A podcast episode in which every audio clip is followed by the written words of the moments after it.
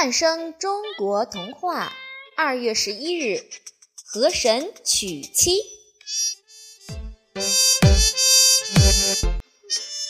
春秋战国的时候，魏国有一个学问丰富、仁慈正直的好官，叫西门豹。有一天，魏文侯派他到叶县去当县长。为了暗中了解叶县百姓的生活情形，西门豹穿着简朴的衣服。独自骑着一匹白马动身上任，经过许多天的路程，翻过山，渡过水，终于进入了叶县境内。一路上碰到许多人，有的挑着担子，有的推着车子，赶着牛羊，一群又一群，全都和他走着相反的方向。这些人皱着眉头，匆匆地赶路，多么奇怪！这些人为什么要离开叶县呢？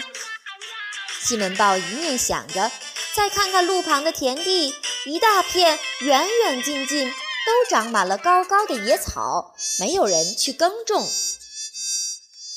西门豹怀着疑问进入邺城，城里也是冷清清的呀，好多商店都紧紧地关着门，路上的行人无精打采。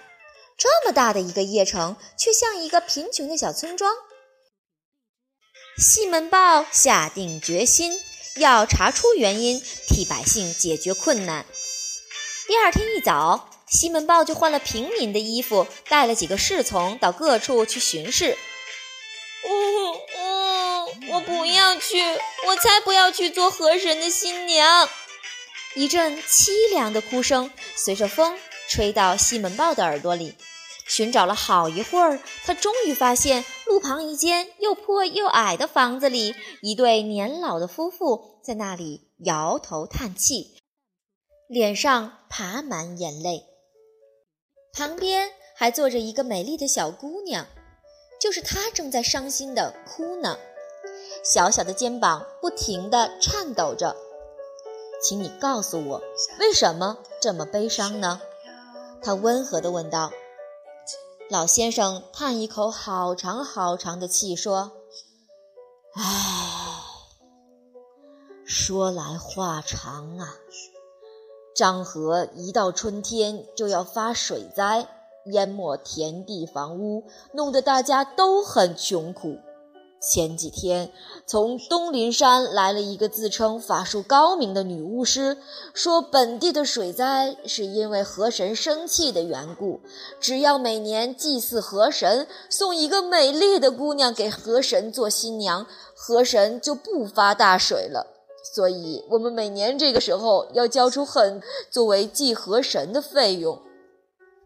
老婆婆哭着说：“今年。”我们不但没钱交，连小女儿也被选中做河神的新娘了。说完，一家人又抱头痛哭起来。西门豹终于明白叶县为什么这么贫穷和人民不想住在这里的原因。他调查出，除了老巫婆，主持收钱的是本县一些最有钱也最凶恶的乡绅和乡长，就连以前的每一位县长也都怕他们呢。有一天，西门豹请来一位有名望的乡绅，很关心地问起河神的事儿。乡绅说：“老巫师告诉我们，河神又要娶新娘了，再过几个月必须举行祭祀典礼。”西门豹点点头，笑着说：“为了百姓的安全和富足，这是一件好事儿呀！举行典礼的时候，一定要通知我这个县长哦。”乡绅得到新县长的赞同，露出得意的笑容，大摇大摆地走了。以后，西门豹常常到郊外去查看，沿着漳河的河岸，对着河流和农田，一边望呀望，量呀量的，一边还不停地在羊皮上画来画去。半夜里，只见他还在昏暗的油灯下画一些像地图的东西。新县长要买土地建大屋吧？大家这样传说着。祭祀河神的这天终于到了，西门豹带着一队雄壮的卫士，浩浩荡荡地来到东门外的郊野。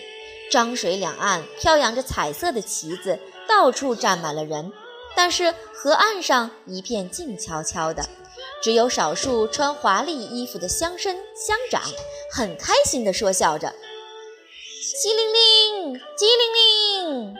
穿着大红袍、满头插着怪羽毛的老巫婆在高高的祭台上又跳又叫，手上的摇铃响得又尖锐又响亮。两旁还各站着一个巫师，正闭着眼睛，一会儿高一会儿低的念着音调奇怪的咒语。一会儿，老巫婆大声宣布要将最美丽的姑娘送给河神做新娘。西门豹叫来老巫婆，问道：“我可以看看这位新娘吗？”老巫婆斜着眼睛笑着说：“乡长大人要看，当然可以。”两位巫师抬来花轿，里面的姑娘正是上次见到的那一位。她虽然打扮成一个漂亮的新娘子，两只眼睛却哭得红红的，就像她的红衣裳。西门豹看一看，很不满意地说：“哎，这位姑娘太丑了，怎么能当河神的新娘呢？”怪不得河神年年要生气，我们必须另外选一位最美丽的姑娘，改天送给她才行。这这怎么可以？已经和河神约定好了，不能改呀！老巫婆惊奇地说：“怎么不可以？老法师，就麻烦你的助手去通知河神一声吧。”说完，一挥手，两个高大的卫士一把提起老巫师的助手。扑通一声，就把老巫婆的助手扔到河里了。只见他两手乱划，溅起一阵水花，便沉到急急的河水里去了。大家的眼睛睁得像铜铃一样大，望着河里，等助手从河神那儿回来。哎，怎么去那么久还没有消息呢？一定是他太年轻，不会说话，还是请老法师自己去和河神说吧。这时候，老巫婆已吓得脸色苍白，全身发抖，正转身想逃。可是西门豹一挥手，两个高大的卫士立刻抓住老巫婆。不管她如何挣扎尖叫，扑通一声，老巫婆便又被扔到河里去了。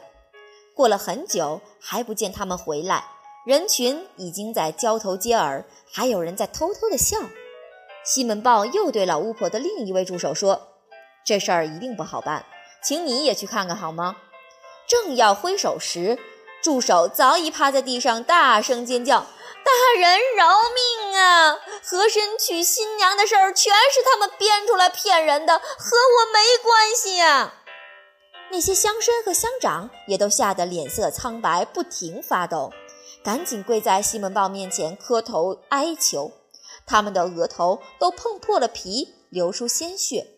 西门豹说：“既然知道错了，我就饶了你们的性命，但要把从前骗得的钱财都交出来，再罚你们做三年苦工，以后不准再做坏事了。”大声说：“大家知道了，河神娶新娘的事儿都是骗人的迷信。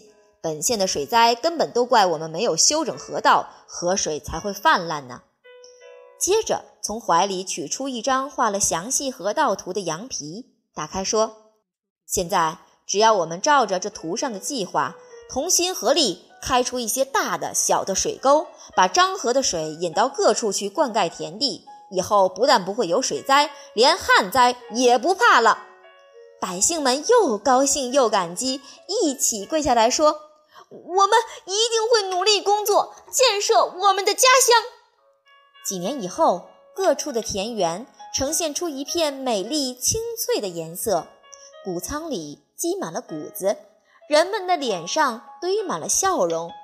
搬走的人又纷纷搬回家乡，叶县终于成为一个又安定又富足的地方。